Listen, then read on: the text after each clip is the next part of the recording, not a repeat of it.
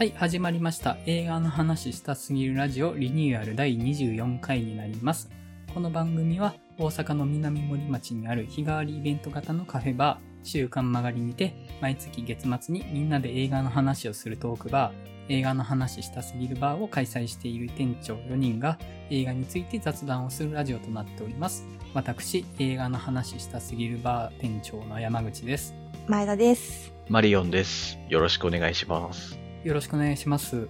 えっ、と、さっき、まあ、店長4人って言ったんですけど、今まで参加してた原口さんが、あの、大々的な引っ越しで、すごい量の荷造りとかがあって、しばらく収録とかお休みする感じになりました。なので、今回と、とまあ、しばらくの配信は、この3人でやりたいなと思ってます。はい。でなんですけど、まあ、あの、前、前回がフリー外で、前回がオールドの話をしたんですけど、ちょっと今、みんなで同じ映画を見れてない状態でして、まあ、あの、緩和旧大と言いますか、映画の作品じゃない話というか、まあ、フリートークをしようかなと思ってまして、はい、あの、いつもね、結構作品で、あの、聞いていただける方すごいたくさんいて、スーサイドスクワットの回とか、あの、今登録していただいている方以上のリスナーさんに聞いていただけてるのは多分なんか作品名から来たりした方多いのかなと思うんですけど、多分フリートークになるとすごいリスナーさん減りそうかなって、まああの、気はしてるんですけどね。まあ、で、あの、我々一応、まあこのラジオをやる前段階として、まあ映画の話したすぎるバーっていう、まあ、イベント型のバーの店長をやってて、まあ、それの周知するきっかけとして、まあ、ポッドキャストを始めたっていうのもあったので、まあ、そもそも映画の話したすぎるバーっていうのが何ぞやっていうのもちょっと自己紹介的にやっといた方がいいのかなとかも思って、まあ、そういう話もしようかなと思っております。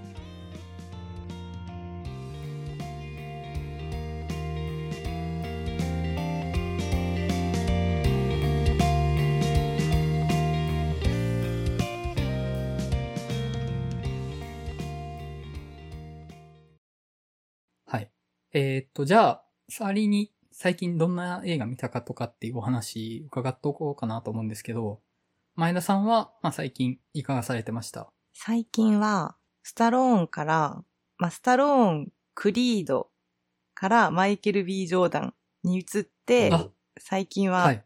彼の過去作を順番に見てました。クロニクルとかそっ、ち、はい。あのー。フルベルトフル駅でフルートベールフルートベー駅で。ル駅？はい。はい、その辺を見たり。あと、あの、サットティ、今泉監督をちょっと借りて見たり、ゆるい平和な映画を見てました。なんか平和的ですね。そうなんですよ。あ、ブラックパンサーとか見たんですか？ブラックパンサーは次なんですけど、なんか、はい。噂で、ちょっと悲しいって聞いて、あはい。ちょっと悲しい続きがメンタル的に無理なんで、ーなあ。ちょっと開けてます。なるほど。いや、でも本当、ねクロニクル良かったでしょ？えクロニクル良かったです、めっちゃ。いいですよね、あの映画大。好きです。なんかアキラっぽいって言われてる理由も、なんとなく分かったり。うん。いろいろ切ないですよね。あそこは。ほんとうん。切ない。終わり方がいいですね、あれ。うん。うん。あの、彼、主役の名前の忘れちゃった。デイン・デハーンですか？あ、デイン・デハンさん。目が素晴らしいですよね。うん。もう闇を含んだうん。目が素晴らしいですよ。本当なんかちょっと影のある、こう闇落ちしそうな人やらせたらやっぱあの人うん。しかいないなっていうか、アメイジング・スパイダーマン2の時の、あのね、ゴブリンとかも彼だったし、やっぱなっていう感じがしますよね。ちょっともう悪落ちを当て書きされたような感じですよね。そうそうそうそう。ちょっと影のあるライバル的存在みたいなの、もうめっちゃハマる。いや、なんか、広がっていってますね、横に、前田さん。そうですね、私、この、ポッドキャスト始めてから、本当に普段見ない映画を見始めて、うん、そうですね。今年、自分史上一番人が死んでない年ちゃうかなと思いますもん。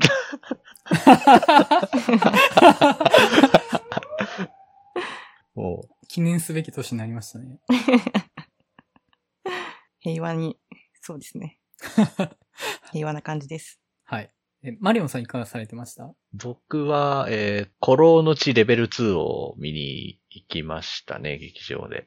あとは、ちょっと試写なんですけど、9月の23日ぐらいから公開される、クーディエっていう最高機密の運び人っていう映画とかを見たりしてましたね。はい。はいどちらも面白かったですね。コロの地レベル2は結構ノリが変わってるんですよね。そうですね。なんか、前作はなんかすごくこう、真面目にこう、ま、ヤクザ映画してたというか、そこにあとちょっと、あの、トレーニングデイ的なこう、バディムービーみたいな、刑事バディものみたいなの、要素が入ってたんですけど、なんかそういったこう、積み重ねたものを、すべてをぶち壊しにかかる鈴木良平っていう構図がすごいことになってまして、ちょっとね、武闘派ヤクザって前、なんか映画でよく出てきたりすると思うんですけど、はい。あそこまでなんか同行して、なんかカオスに持っていくかみたいなレベルでこう暴れまくる人なかなかいないなと思ってて。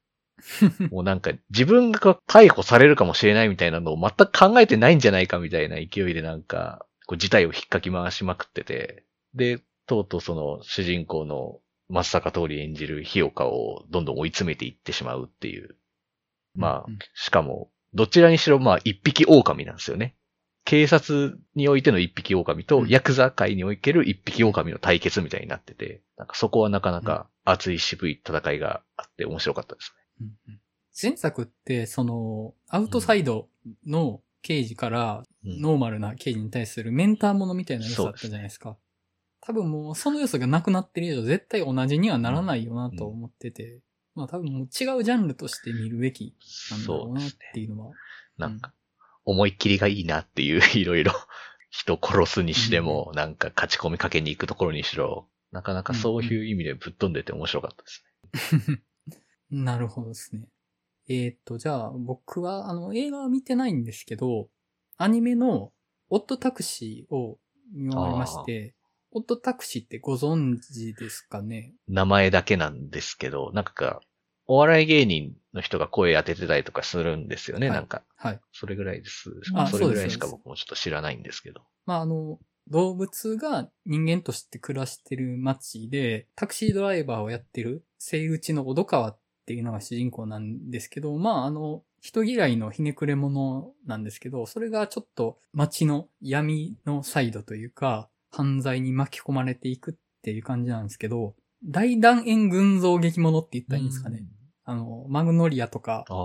そんな感じのうんいろんな、それぞれの個々人の話があって、それが一つのクライマックスに向けて、それぞれの人がこう収束していくって感じの話なんですけど、すごい良くって結構、東京っていう街の片隅とか、そこの方で生きてる人たちのなんか生き様みたいなのが、実際の人間の姿じゃないもの、動物の姿を借りて描かれてるからこそ、ちょっとその、変に肩入れしすぎずに、距離を置いて、偶話的に見れるみたいな感じがあって、すごい面白くて、あとね、暴力描写がいいんですよね。あの、めちゃくちゃドライ。暴力が振るわれるときに、その、すごい距離を置いて、客観視するような感じの描き方で、なんか冷たい感じがあるんですよね。で、まあ、絵はもう動物で、ファンシー寄りの動物の絵なんで、その、すごい深刻な感じの絵ではないんですけど、ただその、ファンシーな動物が、その動物に対して、淡々と暴力を振るってるって感じのドライさが、好みの感じやなと。うん。そこがなんかね、寒気がするような感じがあって、そのなんか話の通じない暴力感が好きなんですよ。去年で言うと、ブルータルジャスティスとか、そんな感じの映画やったじゃないですか。そうですね。あの感じ、あそこまで極端な感じではないですけど、根底に同じイズムがあって、いいんですよね。あとまあ、芸人が声を当ててるのが結構あるんですけど、芸人が声を当ててるアニメって、ハマったらめちゃくちゃいいと思いませんか？うん。なんだろう。マインドゲームとか？もうマインドゲーム最高ですよね。もうマインドゲームは本当に、マインドゲームに至ってはもう顔までまあまあそうですね顔をテクスチャーで貼ってるような感じですけど、本作で言うと、あの、漫才師のダイアンが声を当ててる。んですけど、まあ漫才師役で、漫才師って役者じゃなくって本人がキャラクターなわけじゃないですか。はい。だからその、変幻自在のカメレオン俳優とかにはなれないとは思うんですけど、ぴったりハマった時にすごい迫力があるというか、濃いんですよね。存在感が。いやめちゃくちゃ良くって、ちゃんと選んで芸人を声に当ててるアニメってすごいいいなと思って。まあそういうところなんか細かい見どころがいっぱいあって、でまあラスト、ダイアン、ダイアンに向かっていくって感じで、まあもう割とシュッと最後まで見切っちゃったんですけど、良かったですね。はい。ちょっと話題にはなってたので気になってたんですけど、ちょっと見てみたくなりました。なんか、東京映画的な文脈でもなんか面白そうみたいな っていうか。うん。そうですね。ちゃんと東京なんでね、あの、ファンタジーの要素のない、うん人間が動物になってるっていうのはもう完全にリアリズムたっぷりな東京って感じなんで、まあなんか映画とか好きだと見やすいかなと思います。内容的にもちょっとその映画にも重なる部分あるんでね。はい。では感じで、まあ最近皆さん見てた感じですね。さあ、何の話しようって感じになっちゃいましたね、これ。いざフリートークでやろうってなると、なかなか大変ですよね。うん。フリー、なんかあの、面白いこと言ってと同じ難しさがありますね、これ。まあまあまあ。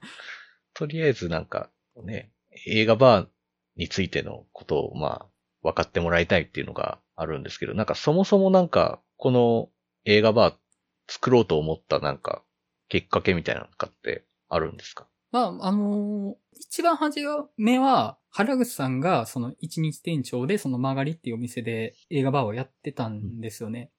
で、原口さんと僕は、その、スモトリオンって映画館で映画上映会企画するのと取材する側であって、その後、映画ファンの集いっていう集まりはい。があるんですよ。あの東京メインで活動されてる団体なんですけど、年数回だけ大阪でそういう映画をお話しする場っていうのを設けるっていうので、何回かうん。行ったことあるんですけど、そこで原口さんと再会したんですよね。ああ、はいで。ちなみにマリオンさんと会ったのもうんその映画ファンの集いそうんですすなでよね。ね。はい。うーん。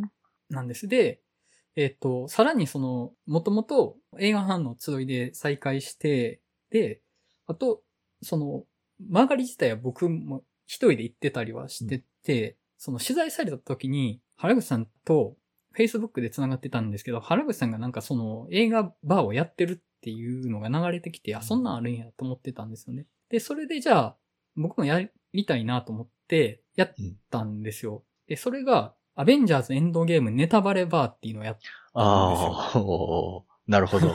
ネタバレして話していいよあっていうのをやっ確かにたんですよ、ネタバレして喋りたくなる映画ですよね。確かに。うんでその時は、多分、5、6人ぐらいお客さん来た感じ。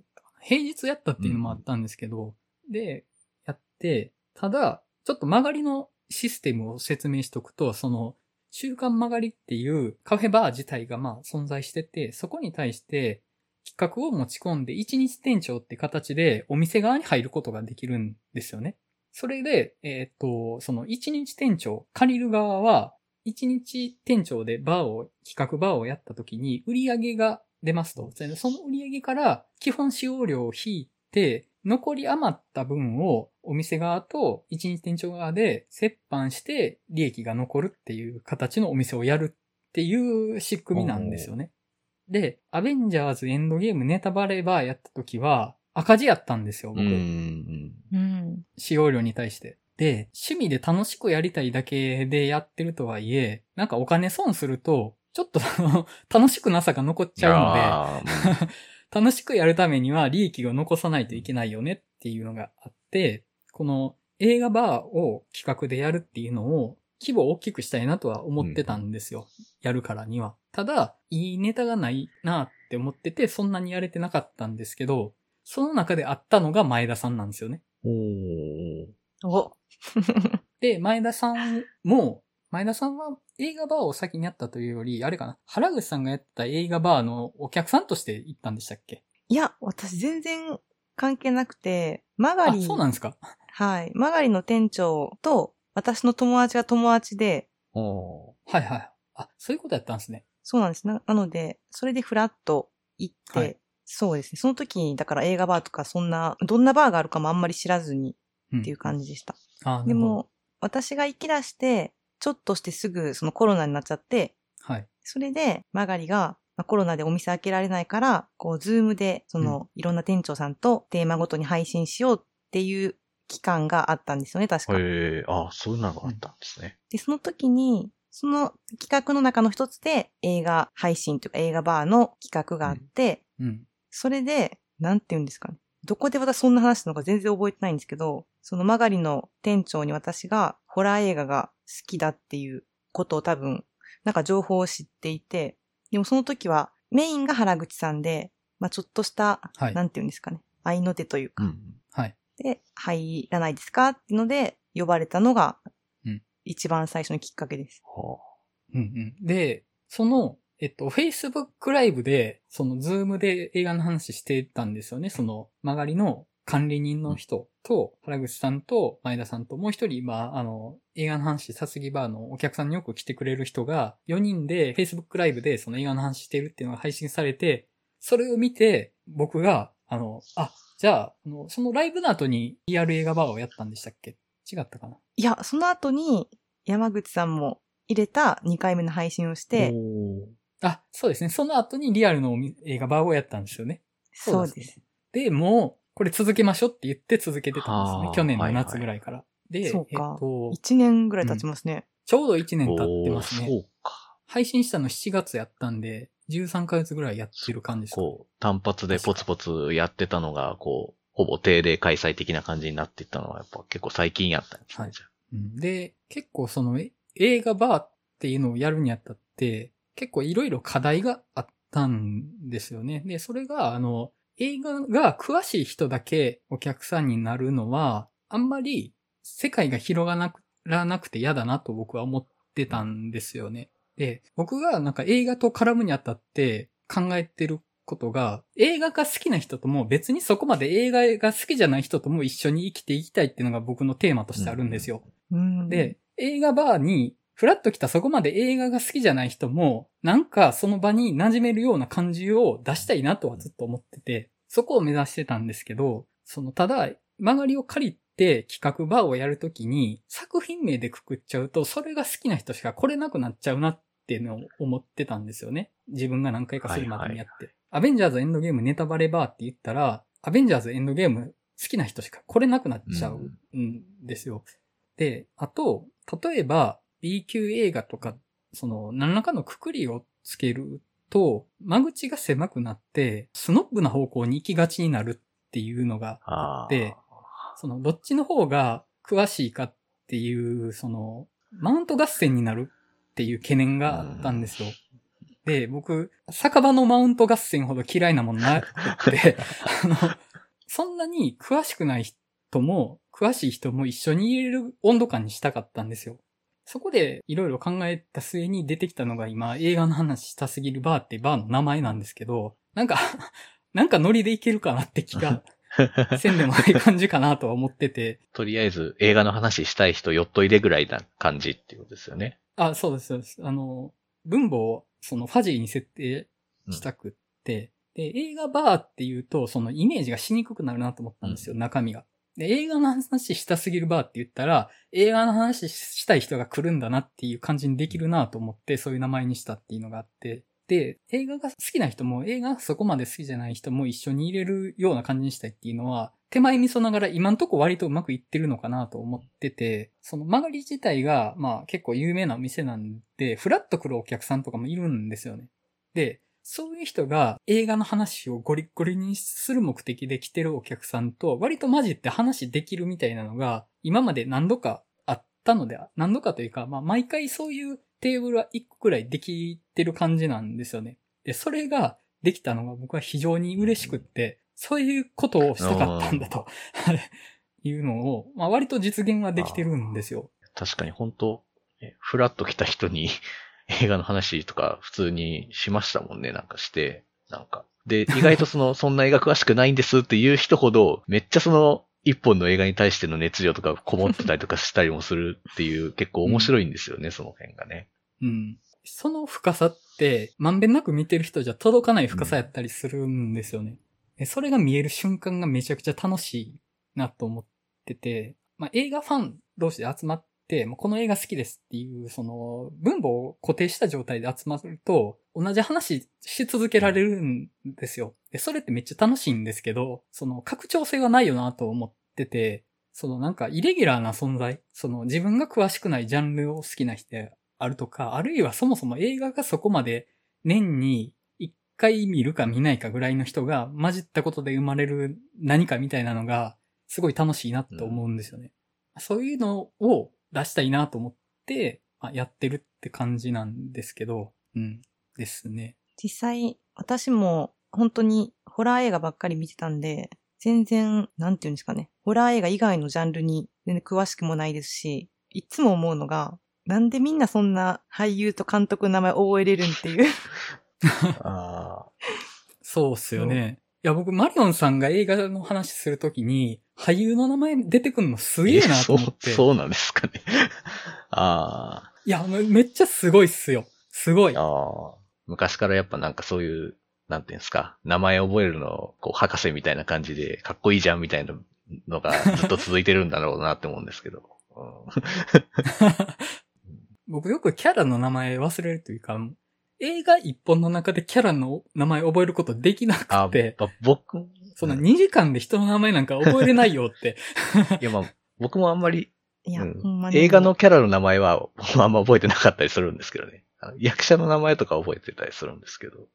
なんかキャラの名前どころか、そのキャラが何の役割かも覚えられない時があります。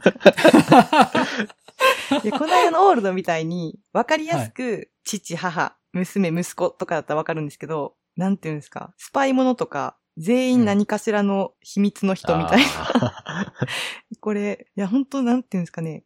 あの、髪型とか、髪色とか、髭生えてるとか、メガネとか特徴がもう同じキャラ出てくると、本当にわかんなくなるっていうアホさがあります。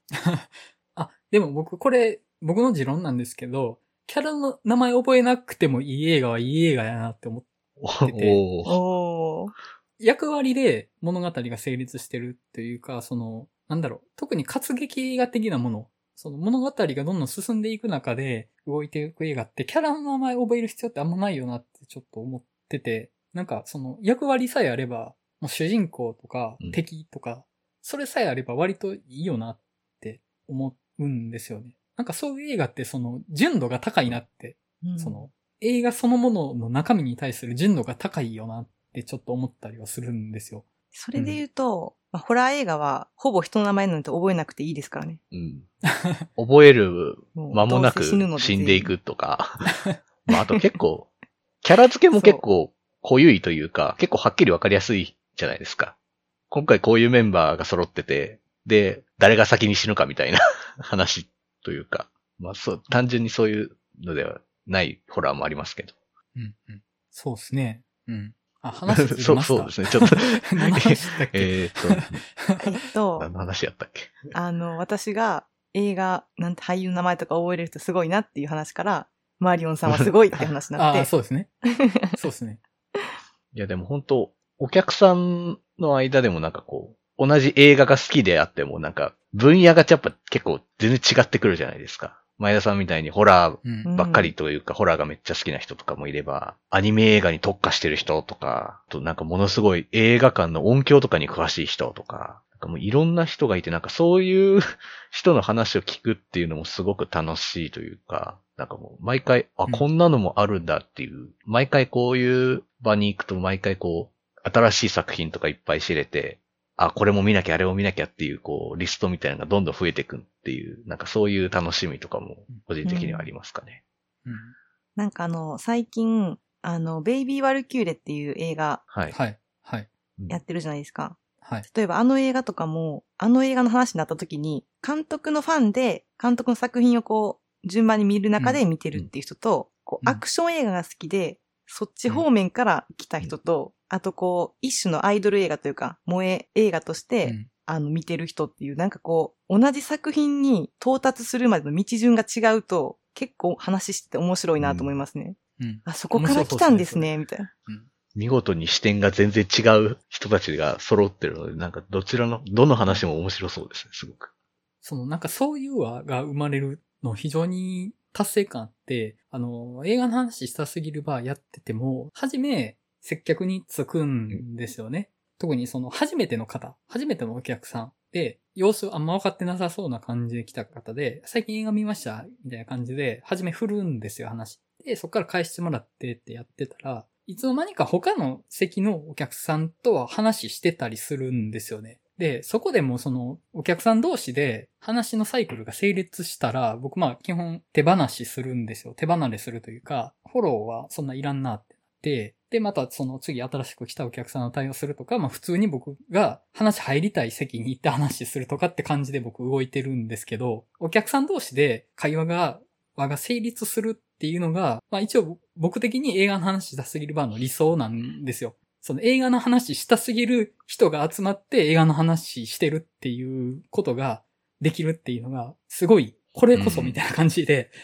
うんで、それのきっかけは、あの、まあ、お手伝いするって感じですね。やっぱりもう、まだ自分何もわかんない状態で、そこからまあ、あ、この映画見るんですね、みたいな促しをしてたら、いつの間にかそれを隣のお客さんが拾ってたりであるとか、あるいはその自分が、その、店主側と会話してたら、隣の人の会話にも入りやすくなったりはすると思うんですよね。うん、やっぱりその喋ってない状態が一番どこの会話にも入っていきにくい状態になると思うんで、そこの誰かと喋ってさえいれば摩擦がなくなって、他の会話にもパッと入りやすくなるとかっていう風にできると思うんですよ。でそういうのはちょっと意識はしてるというか、まあ僕、新しく来たお客さんの対応とかするんで、一人の人にずっとつけなかったりはするんで、まあその人が他の人の会話に混じって楽しそうにしてたら、もうガッツポーズですね、うん心の中では。そういうのが見たくてこういうの、これをやってるなっていう。はい。で、まあ、あの、それで映画の話したすぎるバーっていう名前になってから始めたのは多分去年の9月からなんですよね。で、去年の9月が映画の話したすぎるバーを名乗ってやった第1回目で、その時はもうテネットが目玉やったんですよ。テネット見たい人で話しましょうっていうのをやってて、覚えてますで、。目玉が分かりやすかった。はい。でやってですね。で、そっから一応毎月、ほぼ毎月やって、ちょっと僕が参加しない月とか、あるいは開催自体見送った月とかもあったりはしたんですけど、で、去年の、あ去年じゃない、今年の3月からかな。あの、マリオンさんを誘って参加してもらったんそうですよ、ですね。うん、僕今年からですね。うんそれはあの、もともと僕マリオンさんと映画ファンの集いでお会いして、割と作品的な話が、うん趣味が合うなっていう部分はあったっていうのもあるんですけど、この人は人の話を聞いて映画の話するのが好きな人やなって思ってたんですよね。ああ、そうなんですかね。よくわかってない。で、自分ではよくわかってない。いや、あの、いいですよ。なんかその人の会話拾って、で、自分の球を投げる準備をするというか、その一方的じゃない感じがあったっていう印象があって、自分が抑えてないジャンルの話題を持ってる人と話することを楽しめる人なんじゃないかなと思ってて、きっと一緒にやれるんじゃないかなと思って誘ったんですよ。そういう理由だったんですね。なんか、確かに急に、はい。っていう、そういう、あえ、店長ですか？みたいな。急にでした え？ね。って思って。で、まあ、その、一回、お客さんとして遊びには一回来たことはあったんですけど、そうですね。来てもらったことありましたよね。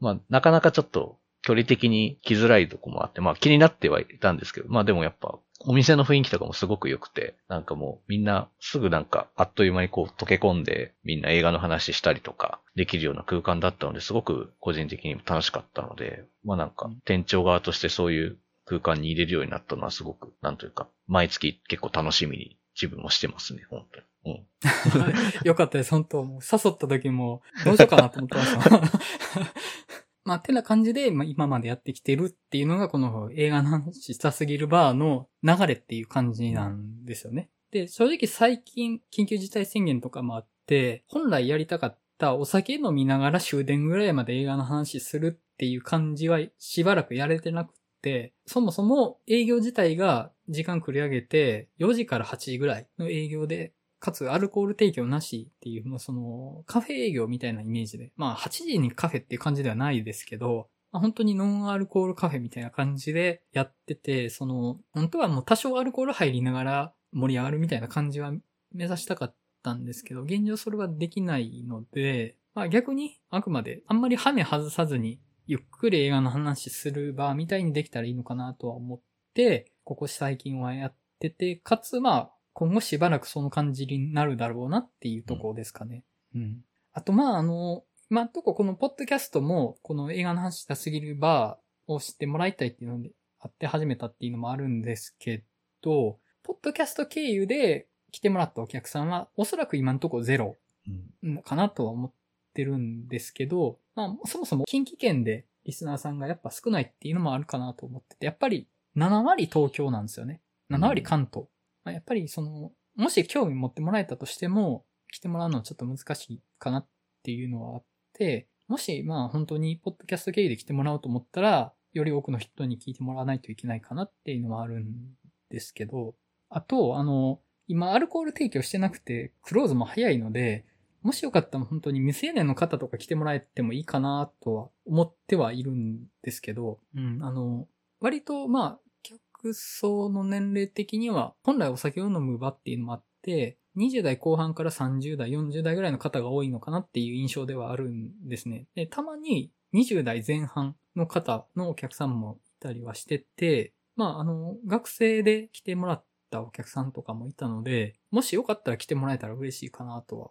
うん、なんかバーって名乗ってるので行きにくいなってもし思ってるんだとしたら、まあ今だったら時間も早いし、アルコールも提供してないので、来やすいかなとは思って、あとまああの、そんなに映画詳しくなくって話入れるかわかんないみたいな不安とかもし持ってたりしたら、まあ、そもそも僕らそこまで詳しくないかなっていうのがそもそもあって、わかんないときはちゃんとあの、あ、わかんないっすねみたいな感じでお客さんと話したりしてるんですよ。あ、それ見たことないっすね。どんなんなんすかっていう形で話してたりはしてて、あとあの、もしあんまり映画がマニアックで、ちょっとマウントの掛け合いみたいな雰囲気になるとしたら、そこは割とね、事前で食い止めるようにちょっとしてるとこもあって、あんまりそういう真剣すぎる話にならないような会話の持ってき方はちょっとと気はつけてるんですよね。うん。あの、あくまで酒場の軽口のノリと、この映画好きなんすよって言って、ああ、そこいいっすよね、ぐらいの感じを続けられるようなノリにしておきたいかなと思って、いや、あ、それ知らんのみたいなのを出してもらいたくはないっていうのがあって、まあ僕自身がそういう方向に話を持っていかないようにしてるっていうのもあって、まあなんかそこは店側のブレーキかけるのもあって、まあ割とライトに話してても楽しめるようにはしようとはしてるので、まあなんかそこは心配せずに来てもらっても大丈夫なのかなとは思ってはいますね。どうです？前田さん ?1 年やってきて。1年経ってたっすよ。いや、私本当に、何なんですかね。もう、いつもなんで入れてもらってるのかなっていうぐらい、私マリオンさん入るとき、メンバーチェンジされるのかなって思ってたんですけど。ええでも一年やってきて、まあそのさっきも言ったんですけど、私自身がすごく見る映画の幅が広がったし、なんて言うんやろ。あ、そんな捉え方あるんやとか、あ、この作品そういう見方する人いるんだっていうのが、やっぱり楽しいですね、一番。うんうん。知識あるなしに関わらず、なんか知識なくてもこう、どうその映画を見たかって話ってあるわけじゃないですか。うんその話がなんか、やっぱ個人的には一番楽しいなって思いながらも、私は結構映画をご利用ししてしまうタイプなんで、これ見てくださいって言っちゃうタイプなんですけど、でもこう人にそう勧められたりするのも楽しいなって思いながら、うん。いや、そうですよ。そこですよ。やっぱ、数見たとか、より背景をちゃんと組んで映画を見たとかじゃなくって、その人が自分しか見れない見方をしたっていう話を聞くのがやっぱ楽しいですよね。うん。まあそれはやっぱりその映画の話として、あ、そんな見方できるんやっていうのもあるし、純粋にその人のコミュニケーションだから楽しいんだとは思うんですよ。その人のパーソナルな話だからこそ、今目の前にいる人とそのパーソナルな話をしてると。で、映画っていうのはそこの媒介だと思うんですよね。映画っていう形を借りてコミュニケーションを取ってるっていうのが楽しいんだと思うんですよね。うん。うん。映画っていうのはそのコミュニケーションを取るためのあくまで言語なんだと思うんですよ。いや、ほんとその通りで、年が全然違う人と話できるじゃないですか。ああ、そうですね。はい。で、うん。何が面白いかって、その映画に対する思い入れとか思い出っていうのを話すときに、高校生の時に初めて映画館で見たとか、うんうんなんか、その、なんて言うんですかね。え、それつい最近やんっていう映画をその時に生まれましたとか、ああ、はい。そういう、なんて映画言うんですかねはやってる。とよく 品質する。こうなんか時空を超えて話してる感じも楽しいですね。うん。そうですね。確かに自分が何歳の時に見たっていうので、いや、その映画公開年に生まれたんですよっていう人がいたとしたら、まあ、全然そのジェネレーションギャップはあるんですけど、少なくともその映画っていうものを軸にして会話は繋がってるわけですよね。なんかそこが面白いし、そこから広げていくっていうのもできるから、うん、なんか面白いですよね。なんか前の映画版の時に、その自分が生まれた年に公開された映画対決みたいなのをしてたじゃああ、ないですか。してましたね。してました。あれ、めっちゃ面白かったなと思って。そう。あれやったら勝てる。まあ、勝ち負けじゃないんですけど、なんかその自分の年齢に対して、プラスとかマイナスっていうことじゃなくて、うんなんか思い入れのあるもので勝負できるっていう感じが、はうんなんかすごい面白かったね。カードゲーそうムみたいで。そうですね。なんかうんね。それで言ったら、なんか私あの、同じ年の俳優さんとかはい。で、はい〇〇世代とか言うじゃないですか。はいはい。はい。で、私もう同じ年に生まれたこう有名な俳優っていうのが調べたところ、あの、ハリウッドとかの海外の日本の芸能人とかじゃなくて、まあ映画俳優で、はい。まあ誰もが知ってる有名な人の同世代っていうのが、マルフォイしかいなかったんですよ、今まで。ええ え、もっとなんか、それいるようめちゃくちゃ嫌だなったんですけど感じするんですけど。いや、そう。それで最近気づいたのが、マイケル・ B・ ジョーダンだった。一気にランク上がりましたね、それ。あの、ちょっと失礼かもしれないけど。そう。マルフォイ世代っていうよりかは、いや、あの、マイケル・ B・ ジョーダン世代なんで、って、これから言えるなっていう、いや、それ熱いですね。熱いです、めっちゃ。それ調べたことないかも。ちょっと今調べてみます。アイドルと、そう。私、映画も強いんですよ。プレデターマジですか？はなんで生まれた 強いな強いでしょ。いや、僕も強いですよ。僕、生まれた年、ジェダイの復讐ですから。強いな強い 強いなえー僕、もう強いとはっていう。んな何の強さよっていう感じですけど。あ僕、レザーボアドックスとかですかね。生まれた年。おあ、それ、強いし、おしゃれ。ずる。一番得なやつじゃないですか、それ。いいな、それ。いや、これですよ、これ。この感じ。この感じが好きなの。この感じね。あんまり深刻にならずに、その、そうですね。なんか映画を起点話にこう、たわいのない話して、ゲラゲラ笑ってっていう。でもちろんね、ゴリゴリに深読みした話もするし、したくはあるわけですけど、まあ普段うん我々がポッドキャストでやってる、まあ僕がそっちに話持っていこうとするような深読みのめんどくさい話もしたいですけど、それはお客さん同士1対1でも完全に噛み合ったらもうガシガシやってくれと。ただ4人ぐらいのグループやったらまあふんわりやってくれっていう、そういう感じができたらいいなとは思うんですよね。うん。うん。ここまで仕上がったらもうね、完璧というか。そうですね。やっぱり映画の話したすぎる人たちが集まる場ですけど、まあ僕自身もそういう人なので、で、やっぱりコロナになって、やっぱなかなか人と会って映画の話できないってなった時に、やっぱそういう場がなんか一個あってそこに行って話ができるっていうだけで、やっぱ結構生きる活力にも個人的にはやっぱなるんですよね、やっぱり。うん。映画見るのも好きだけど、やっぱ何より映画の話がしたいっていう方に、やっぱ最近ちょっと、なんか自分のこう、なんていうんですかね、モチベーションが向いてきてるなっていうのはちょっとあるというか、うん。うん。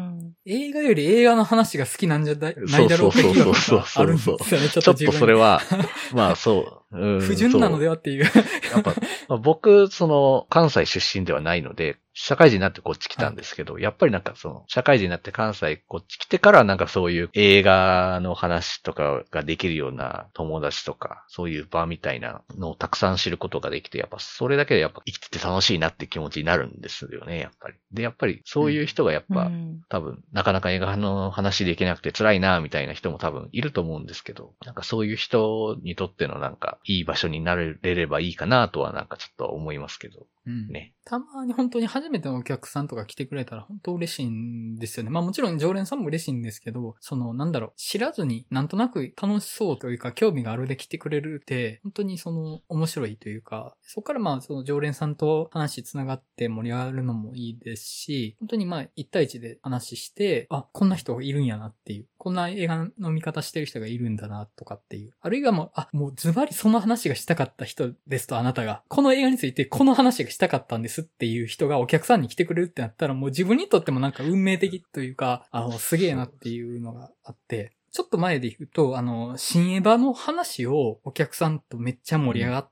たんですよ。で、まあその、エヴァンゲリオンを解体していくっていう物語として、新エヴァがいかによくできているかっていうのをめちゃめちゃ盛り上がって、その前に僕、一人でポッドキャストで新エヴァの話してたりはしたんですけど、人とキャッチボールで新エヴァの話したことなかったんで、そうなんですよ そうなんですよお分かりですよねっていうね、もう、あの、我が家を得たりですよね。あの、なんかあの、映画の話を完全に噛み合ってした、できた時って、あなたに会うために生まれてきたんですよぐらいの勢いで嬉しいんですよね。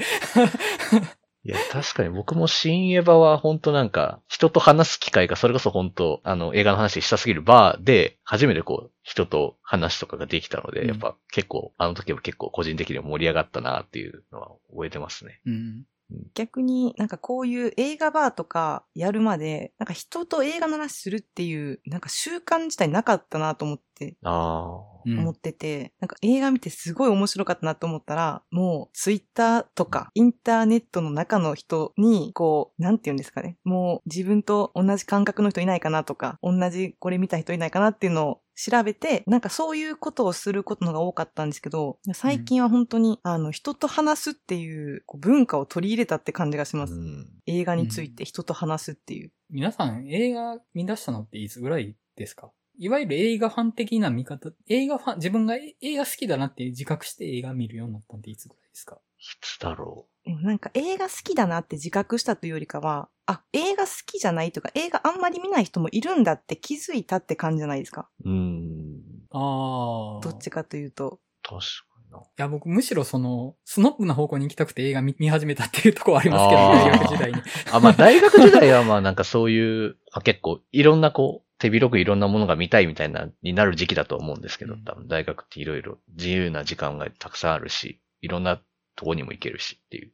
確かになんかね、映画のなんかそもそもやっぱ家族で映画を見に行く習慣みたいなのがやっぱあったのが、やっぱきっかけとしてはあって。うんうん、ああ、なるほど。いいですね。すごいな。で、いいでね、やっぱその時その、パイレーツ・オブ・カリビアンとか、トランスフォーマーとか、うんうん、なんか、あの辺のこう、あ、あとハリー・ポッターとかね、あの辺のこう、みんながこう、ワイワイ楽しめるタイプのブロックバスター対策みたいなのをこうこぞっていったりとか、あとなんか、まあ、テレビドラマの映画化みたいな劇場版みたいなのとかを家族で行ったりみたいなのがやっぱ習慣として結構あって、やっぱそれがきっかけになってこう、だんだんこう、一人で映画をこう見るようにもなり、だいたい中学生ぐらいの時からなんか一人で映画館で一人で映画見るみたいな、ちょっとこうなんかこっそり行くような感じっていうんですかね。ちょっとなんか一人で映画見に行くみたいな、ちょっとなんか大人な感じみたいなのを味わいつつなんか行ったりとかしてて、うん。だから、もうなんかずっとなんか映画があったみたいな感じだったのかなっていうのはあるんですけど。ああ、なるほど。いや、さすが早いっすね。目覚めが。うん、まあ、で、なんかもうちょっとこう意識的にこう映画の情報みたいなのを掘るようになったのはやっぱ高校生ぐらいで、で、うん、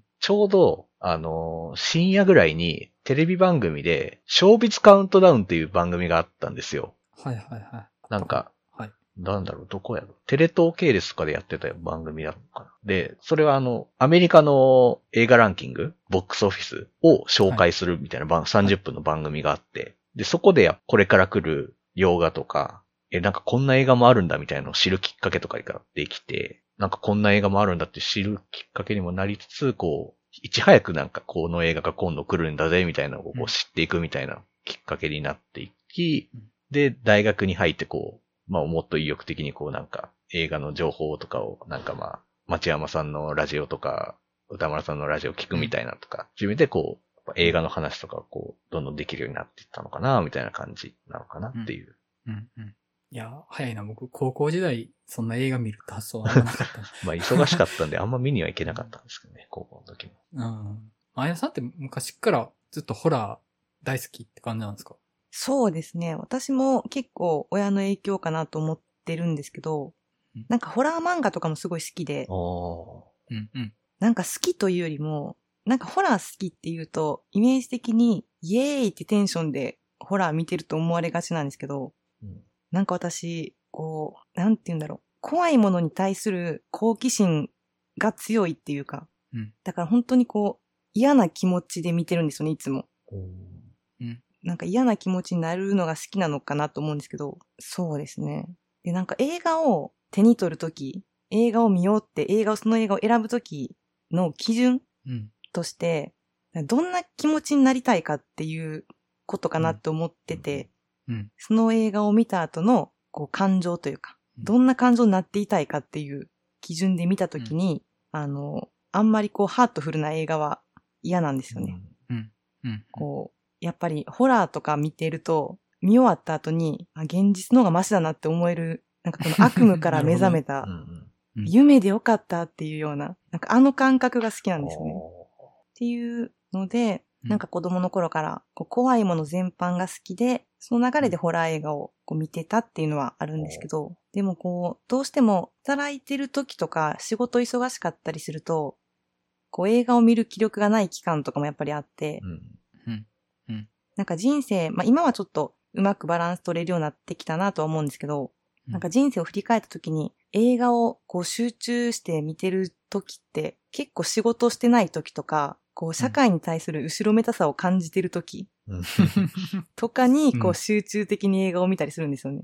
うん。うん。なんかそういう振り返ると、なんか私だから結構リアルタイムで見れてないものとかも結構あるんですけど、うんはい、そんな感じで映画は見てました。うん。やっぱ、いいっすね。あの、このフリートークで、あの、多少バツナギ的に会話を始めたとこあったんですけど、やっぱそれぞれの、その、なんだろう、映画アイデンティティみたいなのを聞いたら、面白いうんですわ。やっぱり。うん。うん。なんか、こういう話が好きっていうか、あの、いや、本当にね、僕、突き詰めると、もうな、なんで生まれてきたかとかいう話ばっかしたいんですよ。なんでその人たち。あな、あなたなんで生まれてきて何のために生きてるんですかみたいな会話ばっかしたいんですよ。でもあんま、あの、難しいじゃないですか、それいきなりは。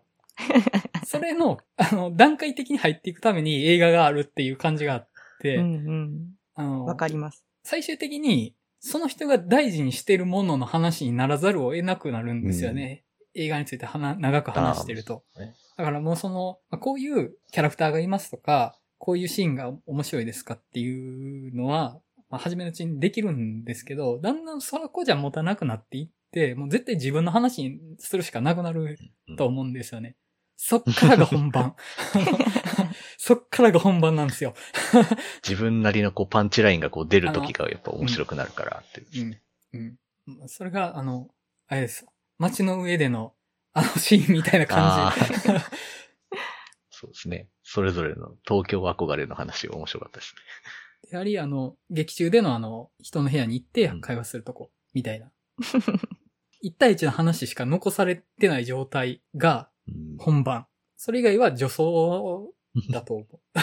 まあ、言い過ぎですけどね、その、表層的に映画の話するのもめちゃくちゃ楽しいんですけど、あの、そっから先にぴょこって出た芯が いいんですよね。そういうのが好きなんですよ。いや、やっぱり、私お二人が本当に怒るタイミングすごい好きで、あの、山口さんもその松の上の時とかに、あれはダメでしょとかっていきなり言い出すのが面白くて、その、怒るポイントが全然わかんないぞって思いながら、二人の。楽しいですね、それが。こう、うんなかなかやっぱり、普段、堂々と怒れる時ってないじゃないですか、何かに。うん。ないですね。なんかそれを見れるっていうのは、なかなか面白いです。だから怒りたくて映画見てるっていうのも正直あるなと思ってて。ああ。正直あるなと思ってて、それは私が求めてる正しさじゃないみたいな怒り方したい時があるんですよ。ももちろんそれは他人にやっちゃいけないことなんですけど、その映画って中で、いやもうあの映画のあれは許せないみたいなので自分を確認するみたいなのもあるなとは思ってるんですよ。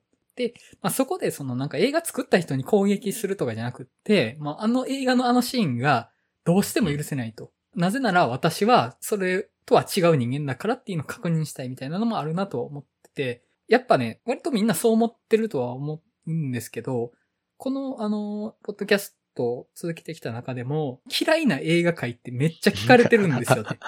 あれ聞かれてるんですね。あれね。聞かれてるんですよ。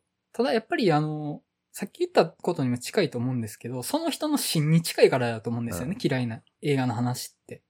なんでかっていうと、その自分の芯の大事な部分に嫌な触り方してるからやっぱその映画のこと嫌いだったりするわけじゃないですか。でそこはすごい大事な部分なんですよね、自分にとって。デリケートだし、大切な部分なわけじゃないですか。で、それって好きな映画とかって実は単に自分のデリケートな部分に触れない距離が遠いから好きなだけのこととかっていうのもあると思うんですよね。純粋にあの、距離があって、ただ楽しいです。だから好きですっていうのもあると思うんですけど、嫌いな映画って自分の芯の大事な部分に触れてるから嫌いだと思うんですよ。で、それでまあ、あ、じゃあ自分はこういう人間だなっていうのを確認したりみたいなのもあるなと思ってて、やっぱみんなそういうのしたいんじゃないかなとは思うんですよね。だから、うんあの回って話してる我々のがも出てるし、だからこそ、その、いいのかなとは思ってて、ぱり僕、あの、前田さんの魔女の宅急便が嫌っていう話、ものすごい有意義だったなと思ってるんですよ。すごい面白かったんですね、あの話。魔女の宅急便って割と世の中的には全肯定されがちな映画だと思うんですけど、ただ、前田さんにはどうしてもそれを共有できない部分があって、もっと言うなら、世の中には声に出してないけど、魔女の宅急便が許せない人もいっぱいいるうん。わけですよね。でもその人たちの声って書き消されてるわけじゃないですか。うんでもやっぱそういう声に耳を傾けたいし、そのなぜ嫌なのかなって知ること自体が、その人を知ることだし、自分を知ることだなと思うし、もっと言うなら僕人に優しくなることだなと思ってるんですよう。んうん。人の映画、嫌いな映画の話を聞くことは、人に優しくなるための手段だなと思ってるとこはあるんですよ。そこがね、すごい良くって、あなるほどなと、本当に。言われてみると、魔女の宅急便の、あ、そこなんか、僕もそんな好きじゃなかったかもしれんな、みたいな、ちょっと思うとこあって、うん。すごい良かったですよ、あの話。でもあれ、本当に、今まで自分の中であんまり好きじゃなかったことを言語化するのに、結構、初めてちゃんと向き合ったなと思いました。魔女の宅急便に。い結構な重労働、や、結結構あの構な重労働貸しちゃいましたね。もうギリギリまで悩んで、はいその、言うべきか、言わないべきか。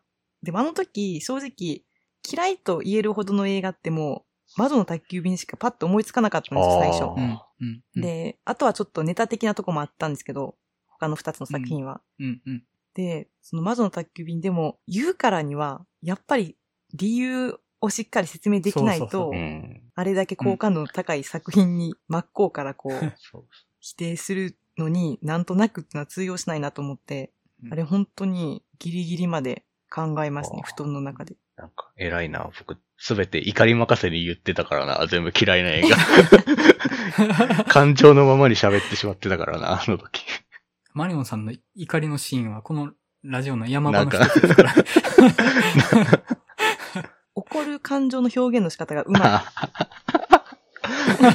僕なんかそんなの、怒ってばっかりな人みたいになっちゃうな、これ。でもまあそんなおかしいことを言ってなかっうんたですよ。やっぱりそんな、なんか、いや、この人、むちゃくちゃやな、みたいな感じは全くなかったし、その、怒りを、いかにその、理路整然とというか、ちゃんと人に伝わるものとして、口に出すかってすごい大事だなと思って、あの回は僕もだいぶ言葉気使って話、あの話してはいたんですよ。で、それはやっぱりその、そこで話されてる映画のことを好きな人にも聞いてほしいというか、別にそれで嫌いになれっていうわけじゃないんですよ。たい。だ、うんその価値観を僕はちょっと合わないんですよと。でそれを分かってほしいし、なんならこの映画が好きなあなたのことも分かりたいっていう思いもあって、ちゃんと言葉は紡がないといけないなっていうのもあったんですよね。うん。そこはね、あの、特にやっぱ嫌いなものの話するときは、慎重に、慎重にというか、丁寧にやろうとは意識はしてって、できてるかどうかは別にしてですよ。本当に単に語彙が足りないとか、資料が足りないことで、至らないこと言ってる可能性は全然あるんですけど、自分なりに頑張って言葉を出そうとは知ってはいって、なんかそれも、あの回はやっぱり聞き応えあるなと僕もうんうん思うんですよね。うん。あとやっぱり、この監督の作るものと馬が合わないわって思う作品も結構あるんですけど、うん。それを言いたいがために見たいっていう。だからもう、一周してファンですよね。その監督の。そうそうですね。もう、いつもこんなん作りやがってって思いながら、次も見るっていう、うんそのサイクルはありますよ憎ね。しみ余ってってやつですよね。あ、そうです、そうです、そうです。うん。映画アイデンティティの話に戻しちゃうんですけど、あの 僕はまだやったなと思って。そうですね。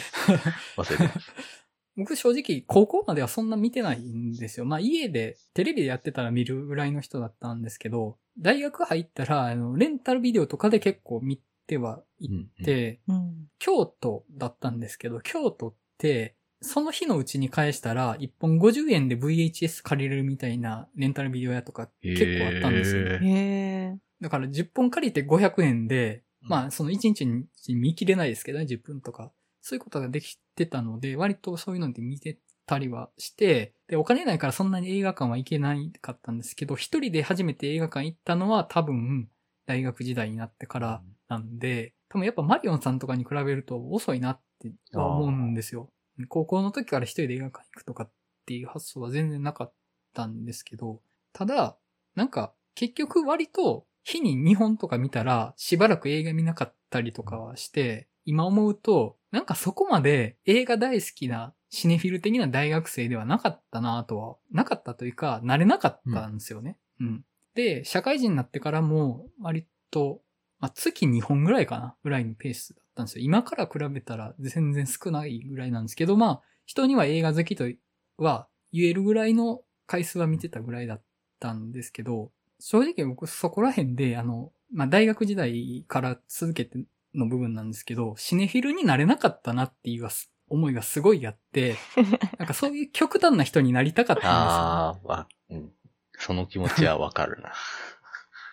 うん。でも、なんかその、日に映画2本見て、年に1000本見るみたいな人には、自分はなれないな、と。そこまでは映画好きじゃないし、そこまで映画に人生の全てをかけれないなっていうのがあって、自分はどうもこっちじゃないなっていうのがだんだん思い知らされたなっていうのがあって、めっちゃかっこよかったんですよ、シネフィル的な人って。うんうんあの、かっこいいなと思ってたんですよね。すんごい信じられない量の映画見てて、すごい昔の映画の、映画監督の名前がポンと出てくると。あのシーンがこう、こうなっててってかっこいいなと思ってたけど、自分はどうもそうじゃないなっていうので、あ、大したことないなっていう思いがあったんですよね、うん自分で。で、まあ、あの、なんか普通に見てたって感じだったんですけど、で、その中で、えっと、まあ、正直これも自分の人生でも転機やと思ってるんですけど、霧島部活やめるってをを見て、あ、これでええんやわなって思ったんですよね。あの、なんか、いや別になんかそんなすげくなくてもいいかと。ただなんか一つ自分のペースで一緒に歩けるものと一緒にやっていったらいいじゃんっていうのをある程度手応えを得た映画だったんですよね。霧島部活やめるっていうのは。で、それが自分にとって映画かもしれないなと思ったんですよね。あれを見て。じゃあまあそれで自分のペースで映画と歩いていこうって思って、あの、映画上映会活動をやったりとか、映画ファンの集いに行って、人と映画の話したりであるとか、映画バーを開いたりとか、映画ポッドキャストを始めたりとか、正直そのシネフィル的な人たちから比べたら全然僕知識ないし、浅いことめっちゃ言ってると思うんですけど、ただ何かその自分から送り出すものとして映画に関わりたかったんですよね。うん。で、今やってると。で、まあ、あの、そんなに深くないけれども、ただ深くない代わりに映画を通じて人と広くつながりたいなっていう思いはあって、だからそこで出てくるのが映画を好きな人とも映画をそこまで好きじゃない人とも一緒に生きていきたいっていう考えなんですよね。それをやりたいなと思って、こんな感じにやってるっていうとこなんです。いや、でも本当山口さん、なんか自分で大したことないって言ってますけども、俺めちゃくちゃ毎回言ってること、さすがやなって僕は思ってるんですけど、うん。よくその視点とか言えるなとか、あ気づけるなって毎回思うし、いや、本当それこそ本当初めて会った時から、まあ映画の趣味もちょっと合うってのもあったけど、なんかやっぱりめちゃくちゃ誠実に映画のこと話してくれる人で、なんかすごく、本当なんかこういう人とずっと喋ってたいなって僕も初めて会った時思ったんですよ。そうそう。ありがとうございます。なんか、いやいや、すぎて怖いな。いや、本当あ、なんか、僕もこの人みたいに映画の話喋れるようになりたいわ、って思ったんですよね、確か。いやいや、褒めすぎでしょ本当いや、本当に本当に。初めて会った時って何の映画何のの話して話ましたっけ？んだろ何やったかな？多分割と早い段階で、この人、割と映画の話し方の切り口が合うなっていう印象はあったんですよ、マリオンさんと。割と早い段階で。なんか、アンダーザシルバーレイクじゃないんですよね。あれは多分うんそうそうですね2、3回目にやった時なんですよ。そう。多分結構初回初めてやった時ぐらいから、まあなんか、馬が合うなとはなんとなく思ってはいて、うん。でも確かに本な？当アンダーダシルバーレイクの時はなんか、めちゃくちゃ盛り上がったなっていう。いやもうね、あの、アンダーザ・シルバーレイクを共有できたら、もう、あとはもう大丈夫ぐらいの信用してますからね、あの映画には。いや、僕の、あの、僕の劣等感そのものなんですよ、アンダーザ・シルバーレイクって映画ああはー、。そうか。なるほど。でそれを理解してくれる人とは、僕基本的にはもう、ほぼ99喋れるなと思ってるんですよ。前田さん、アンダーザ・シルバーレイク見、見てはいるんですよね？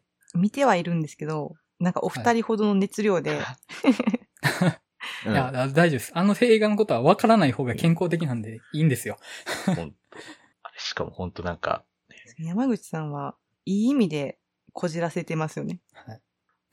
ああ、それはね、ちょっと意識はしてて、人間ひねくれ続けたら最終的にまっすぐになるわって思ってるとこもあるんですよ。こう、これで終わったらただ曲がってるだけやけど、こうやったらラス、螺旋のまっすぐな棒になるなって思って、ラだからひねくれ。れ続けようと、ラジオで恒例とか言っちゃう。ジェスチャーを。こう、ひねくれて曲がってるけど、こう、なんとかこう、まっすぐには、こう、ちょっと寄ったりとかもしつつ、みたいな感じの螺旋っていうのですね。いや、でも私もそういう、なんて言うんですかね。まあ、言い方、ちょっと他に思いつかないからこじらせてるって言いますけど、そういう人たちの熱量にめちゃくちゃ惹かれるタイプの人間なんで、まあ自分も若干こじらせてると思いますし、こじらせないと、ここまで映画に端的はしないと思います。いや月1回映画、月1回でも多いですからね。うん多分年3回ぐらいが健康的なんじゃないかなって気もしてて、連休のごとに1回行くぐらいが多分バランスいいんだろうなと思ってるんですよ。そういう意味ではも夏と冬とゴールデンウィーク。う、もうなんかもう依存症ですよね。もうこんな感じで画見てたらもう。中毒ですよ。なんか映画を見ないとあんまり自己確認ができないみたいな感じが正直あるなと思って。映画を見て、それに感じた自分で自分の今の姿、形をうん確認するみたいな感じが。ああるなと思ってて生きてるわーって思えるっていうか、生存確認じゃないけど。ありますね、それは。うんうんまあそんな感じなわけですよ、我々は。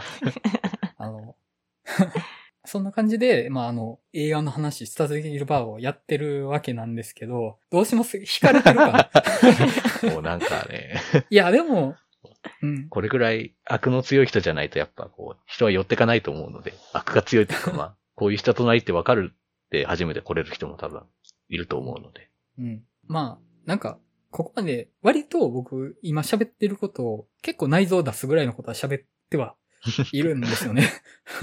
あの、30過ぎてから内臓を出すことにそこまで抵抗なくなったなと思って。20代だったら出せなかったものを今出してはいるんですけど、あの、その分、信用してもらえたら嬉しいなとは。まあ、あの、こんな感じで、まあ、今日話したのはもうかなりエクストリームな部分ではあるんですけど、もうちょっと本当に映画全般の話をふわっとできる場としてお迎えはさせていただいてるので、本当よかったら一度来てください。よかったら一度来てください。映画の話ですといえば。あの、そんな感じでやっていきますので、今後ともよろしくお願いしますっていう感じですね。はい。はい。です。ただ、あの、映画の話したすぎるバー、次回の開催日時まだ決まってないので、この回の中では、次回予告できないんですけど、日付はまあ再調整するとして、はい。えっと、次、話する映画のことを決めときますか？そうですね。そうですね。次、今週末に。うん。か、まあ、今週末だと、今週末結構目玉多いですよね。あ、でも、アナアナザーラウンドザーラウナザーラウンド言ってました。もだし、シャンチーとかもあるし、前田さん、シャンチーどうですか ?MCU のカンフー映画。ちょっとさすがにいきなりはあれですかね。いや、今の私はアクションに目覚めてるんでね。あ、あの、ブラックパンサー入っていく準備としても MCU 見るっていうのはありかもしれないですけどね。あ、そうですね。ブラックパンサーも次始まりますもんね。始まるというか。うん。でも、アマイケルナザーラウン B. ドジョーダンが。出るかどう。か、あ、何ですか、マイケル B. ジョーダンが出るかどうかはわかんないですよ。次のブラックパンサーに。ほんまや。な 何も分かってないけど。だって亡くなったんですもんね。その、その亡くなったことだけ知ってるんですけど。あ、主役の、いや、もうこれ以上は聞かないときます。そうですね。まあ、あと、気になるのは、モンタナの目撃者とかも気になりますかね。今週公開だと。あ、そうか、テイラー・シェリダンですね。まあ、その辺がちょっと気になるとこかなっていう。うんうん。あーあー、アンジェリーナ・ジョリーなんか久しぶりに見る気がします。そっか。マレフィセントとか見に行かないもんな。アナザーラウンド行きますか？うん。あの、ザ・ラウンドでも。まあ、一番の目玉ですかね？今週公開で言うと。そうですね。アカデミー賞受賞したんですね。そうですね。国際長編部門。なんか、もうアカデミー賞がいつやってるかもよく分かってなくて、ああ、そうか。受賞、夏見健さんいいですよマイナスね。はい。あの、9月入ったら、ホラーがちょくちょく出てくるっておっしゃってたじゃないですか。いや、そうですよ。そうですよっていうか、そう、スパイラル。そうですよっていう流れで。あ、そう。そうですよってこ、そう、そういうことですね。いや、そういうことじゃないんですけど。まず、一番早いんじゃないですかね、ホラーでは。そう、オールリセット、スパイラル。そうですね。来週か。あと、食人お雪男。あだいぶ、だいぶ、だいぶですね。フィルマークスの評価1.8なんですけど、どういうことですか？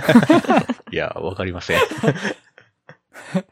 あとあの、ホラーのくくりかわかんないですけど、あの、アニメの成形水とかも。ああ、気になってますね。ああ。韓国アニメ。なかなか見る機会ないですもんね、韓国。うん。今月、空白は行きたいですよね。空白は行きたい空ですね。白は行きたいですね。うん。いやー、絶対面白いっすよ。そんなものなのか？空白と、えっ、と、えー、そうは、いや、そう行きますそう、かあり、ありやと思ってますけど、僕個人的には。そうシリーズ見られてます？僕、ワンだけ見てます。長いからな。まあでも、今回、まあ、リブートみたいな感じですよね。なんか、見た感じ。まあ、うんオールリセットって書いてるぐらいやし。うん。なんか、いきなり行っても大丈夫なんじゃないかなというか、いやう、ん全然大丈夫だと思います。ただなんか、層の楽しみ方って、はいもはや2以降は、はい。あの、層あるあるを楽しむっていう楽しみ方なんですよ。うん。まあ、あの、シリーズ話がどう、とかよりも。シリーズホラーって基本そうなる宿命なのかなっていう風に。だからこそあんま見なくていいのかなっていう気持ちがあるんですけどね。そうなんだからこそ見なくていいんですけど、あの、普通に面白くない可能性もあります。普通に面白くなかった時に、そうシリーズを見てたら、そうあるあるとしては最低限楽しめるんですけど、あ、なるほど。それがないとただの B 級のホラー。あの、ホラー見るときの受け身の取り方が。じゃあ、アでナザーラウンド。今回ね、全然、はい。はい。あ、アナザーラウンド、スパイラル、そう、オールリセット、空白、あとなんだろうん。まあ、個人的に気になっているのは、レミニセンスとか、う。なあ、とかかな。なんかインセプションとあんまり違いがよく分かってないんですよね。まあね。なんかもう、もろになんか、インセプションみたいな感じで宣伝してるんですけど、いや、まあ、うんまあそう、まあね、弟のジョナサン・ノーランが関わってるからそうなるんですけど、文脈としてはこれ、ウエストワールドドラマ版の夫人でやってるっていうのが。僕が期待のポイントなんですけど、監督なるほど、がなるほど。うんそっちですね。あと、カラミティとかですかね。気になるのは。関西をやるんかな。あ、そうか。それ、ちょっとね。そうか。まだ公開するかも決めてないのか。あじゃあ、アナザーラウンドとスパイラルと空白はまあ、いくつもにしておいて、まあ、あとは成り行きみたいな感じでいきますか。はい。はいーそうですね。いや、こっから10月も、ちょっとホラー暑いんで、はい。暗い森。暗いる森シリーズは本当にね聞い、たことある。いいんで。いや、意外とめっちゃいいんですよ。これはまあもうちょっと公開が近くなったら私がまたご利用ししだすんで、一旦置いときますが。まあ、あの、そんな感じで、じゃあ、9月はおよそやっていく感じでいきましょうかね。はい。はい。はい。